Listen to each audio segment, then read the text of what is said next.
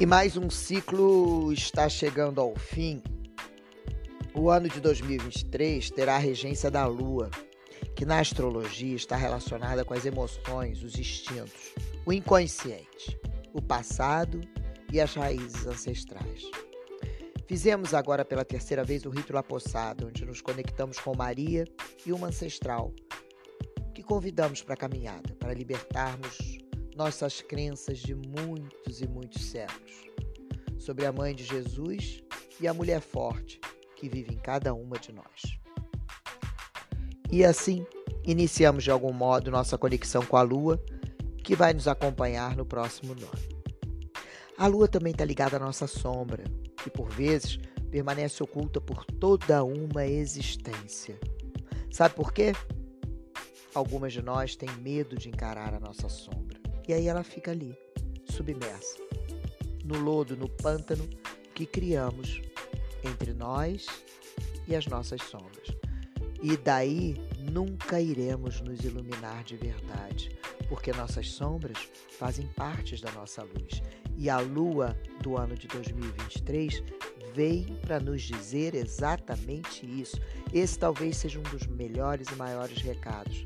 Se conecte com as suas ancestras, Busque suas sombras, fortaleça sua luz através da sua sombra. Porque quando não reconhecemos a sombra, deixamos de ser inteiras.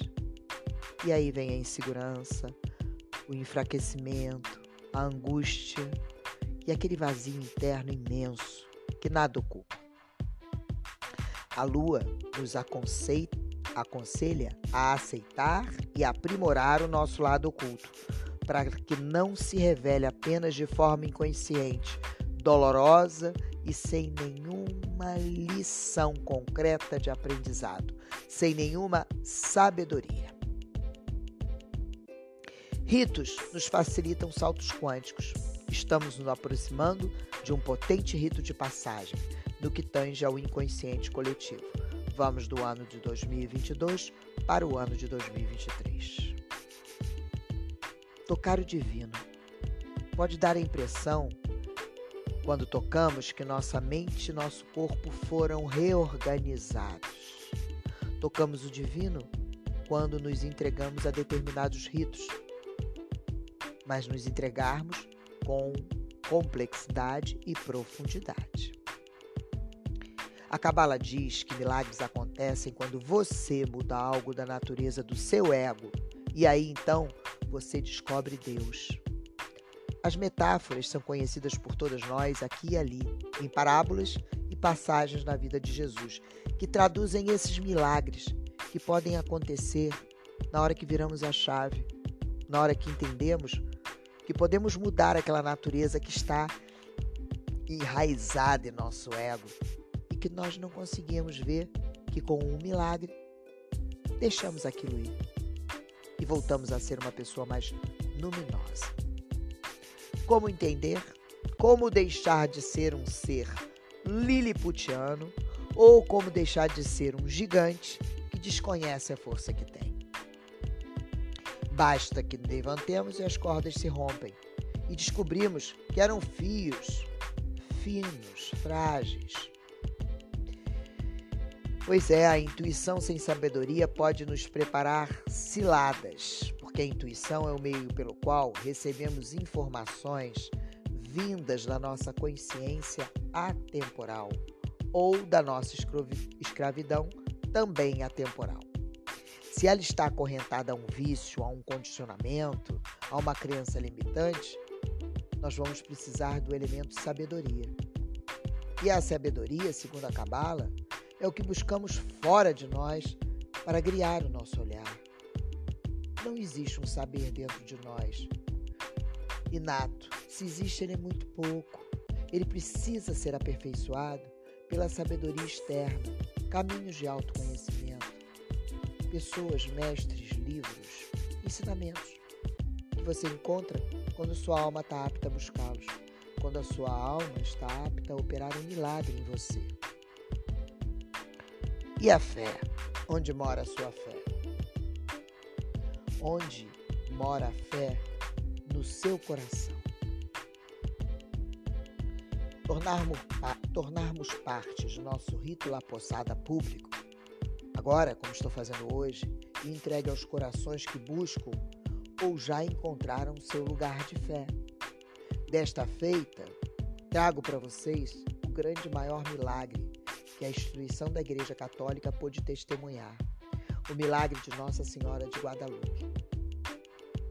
Pois os outros grandes que conhecemos, como Nossa Senhora de Lourdes e Nossa Senhora de Fátima, foram visões de crianças que foram passadas para pessoas que puderam pintar e descrever com o ato do desenho e da tinta o que estas crianças viram e ninguém mais viu. Mas não foi esse o caso da visão e do milagre de Nossa Senhora de Guadalupe. Juan Diego, em 12 de dezembro de 1531, recolheu em sua tilma seu manto indígena rosas de castela que haviam florescido apesar do inverno. Virgem de Guadalupe se apareceu para ele e pediu a ele que levasse essas rosas dentro da sua tilma e as entregasse, despejasse do manto para o arcebispo da região. E assim, Juan Diego, na sua fé, o fez sem questionar. Ao chegar à presença do arcebispo, quando ele despejou as flores, a imagem da aparição de Nossa Senhora de Guadalupe estava impressa no manto. Este manto perdura até hoje na Catedral de Santa Fé, mais de 500 anos depois. Você acredita nesse milagre? Ele pode te inspirar? Você tem fé? Qual será o seu milagre para 2023? Para lhe inspirar, trago dois fragmentos de dois livros distintos. O primeiro será de Clarissa Píncula Estes, de Liberta e Amor Lé Forte, sobre o trajeto de entrega de uma imagem de cerca de 3 metros de altura desta Nossa Senhora de Guadalupe para a Igreja de Santa Fé. E o outro é sobre o mais belo país é o teu sonho. Por demais inspirador esse título.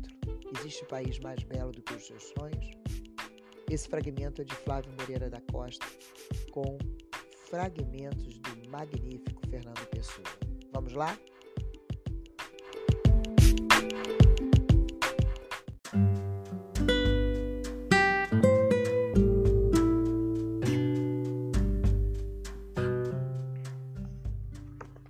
Clarissa Píncula Estes, libertem a mulher forte. Não conseguiram detê-la na fronteira. Há alguns anos, o padrecito da paróquia Nossa Senhora de Guadalupe, agora santuário em Santa Fé, Novo México, Estados Unidos, padre Tientri Nguyen, junto com diáconos, paroquianos e muitas pessoas dos dois lados da fronteira, começou a procurar um artista para concretizar uma visão e criar uma estátua viva de Nossa Senhora de Guadalupe. As comadres, os compadres ficaram literalmente encantados ao descobrir a escultura exata de La Senhora, Georgina Farias, no México. Ela, uma mulher minúscula de cerca de meio metro e meio de altura, de metro e meio de altura, e seus sessenta e poucos anos. Ela concordou em criar uma estátua de dimensões heróicas de Nossa Senhora em bronze. Quando pronta, pronta a bela estátua teria mais de 3 metros e meio de altura e pesaria quase duas toneladas.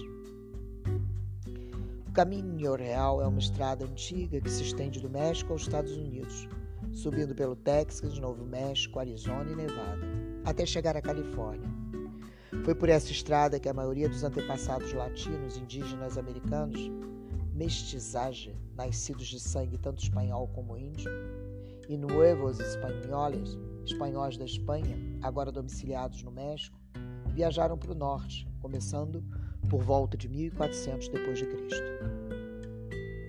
O pequeno padre vietnamita da paróquia de Nossa Senhora de Guadalupe, sabendo de tudo sobre a destruição das famílias, sobre as conquistas na guerra e sobre o amor pelo patrimônio cultural, planejou que Nossa Senhora fosse trazida para casa pela mesma estrada percorrida pelos antepassados de seus paroquianos. A imensa estátua de Nossa Senhora de Guadalupe foi, na realidade, apreendida na fronteira, quando o caminho do México para os Estados Unidos. mas não foi-lhe dada a habitual detenção na alfândega de um dia ou dois. Em vez disso, como de algum modo ela parecia a esses homens suspeita, pelo menos para as autoridades, eles deram ordem de que ela fosse retirada do caminhão, com todos os seus mais de 3 metros e meio de altura e seus 1.800 quilos, para ser transportada para um armazém. Chegaram a submetê-la a um exame de raio-x para se assegurar de que ela não estava transportando alguma mercadoria ilícita. Mas depois disso, os funcionários da alfândega alegaram não ter nenhum registro do lugar por onde ela teria sido levada. Assim, por muitos dias, seu paradeiro foi completamente ignorado, ou quem quer que soubesse onde ela estava se recusava a nos dizer. Provavelmente preparando-se para exigir la mordida, ou seja, um alto suborno. Por alguns dias, as centenas de fiéis que esperavam por ela nos Estados Unidos, já tendo fretado ônibus para ir até a fronteira recebê-la, para estar com ela e trazê-la para casa numa procissão triunfal, apavoraram-se com a possibilidade de a terem perdido para sempre. Como muitas outras famílias dos dois lados da fronteira, fortemente policiada entre o México e os Estados Unidos, que não sabem onde estão seus entes queridos, eles também se mantiveram numa vigília de cortar o coração. As autoridades alfandegárias continuavam a alegar não saber onde tinham posto Nossa Senhora. A mão direita da alfândega americana dizia uma coisa, a mão esquerda da alfândega americana dizia outra coisa, como se ela tivesse se tornado uma pessoa desaparecida, ou como um funcionário pateta comentou acreditando que se tratasse de um ser humano de verdade. Quem sabe ela tenha fugido? É claro que ela não fugiu. Nossa Senhora nunca foge. Contudo, qualquer um que conheça o terreno e a tática de travessia da fronteira como nós conhecemos, sabe que às vezes parece que a Torre de Babel deve ter sido construída bem ali, às margens do Rio Grande, e que Babel pode espantosamente voltar a ganhar vida com as atitudes de muitos oficiais de desinformação, má interpretação e supressão deslavada de fatos.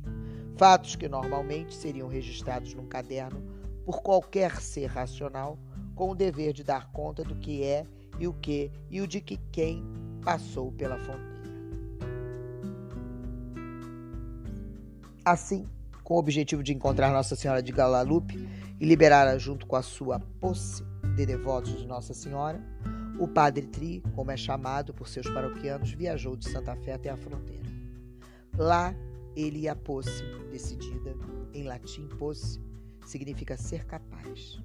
Encontraram na alfândega funcionários que ajudaram. Encontraram então um guarda de armazém que preferiu abrir as portas a fazer corpo mole e, sem dúvida, por meio da pureza de propósito do padrecito derramada nele por todo o anseio, delicadeza e ferocidade dos paroquianos, diáconos, candidatos a diáconos, idosos, jovens, pessoas sensíveis de meia idade e outros que amavam Nossa Senhora de Guadalupe, conseguiram garantir a sua libertação. Assim ela foi içada para um enorme reboque de plataforma, presa com segurança e com um caminhão vermelho, El Ariete, puxando com seu motor possante. Ela, por fim, veio a completar o restante do percurso da velha estrada que levava das profundezas do México até alcançar e atravessar Santa Fé, a estrada chamada de El Camino Real.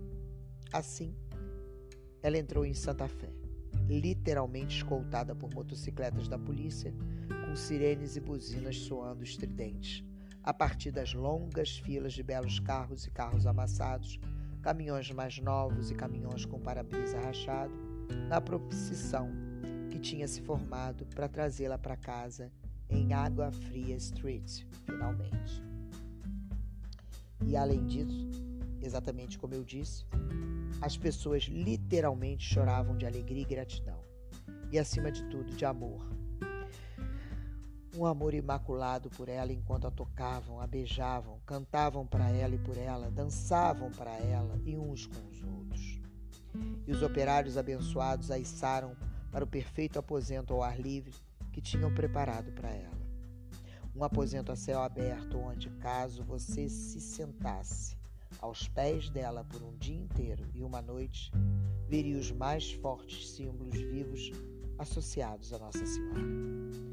Nuvens que passam, o sol, a lua e as estrelas. Todas essas luzes celestiais girando em, em torno do planeta e espiando, através de muitas janelas compostas pelos seus raios muito abertos, os raios de luz chamejante em volta de todo o seu corpo. Afinal de contas, ela não é uma cerca para impedir a entrada de almas? Não, ela é sim um portão aberto para permitir que todos entrem.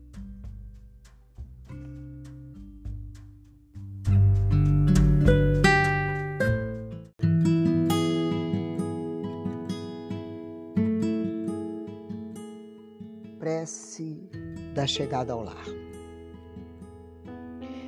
Que esta prece esteja então em cada coração. Que cada mês pertença la Nuestra Madre, nossa mãe. Se for possível, que haja uma pequena procissão para coroar nossa mãe, como nos tempos de outrora. Que essa procissãozinha siga pelo caminho real de nossos corações. A antiga estrada vermelha, onde lembramos todas as mães que vieram antes de nós. Não importa como tenham aparecido, não importa em que condições. Honremos todos os que carregam no próprio coração aquilo que, não importa o que aconteça, persiste no esforço, rumo ao amor imaculado para todos. Que ela seja encontrada, que nós, que todos nós sejamos encontrados sejamos liberados para sermos levados para casa, para um lugar de amor uns pelos outros, de todos os lados, de cada tipo de fronteira por fim. Que todos nós saibamos quando e como permanecer, para ensinar a outros nas fronteiras. Aprendamos a derrubar cercas e a nos tornar nós mesmos portões abertos, exatamente como ela. Somos todos, de algum modo, los imigrantes, atravessando fronteiras para o verdadeiro lar, com a devida documentação emitida somente pela alma.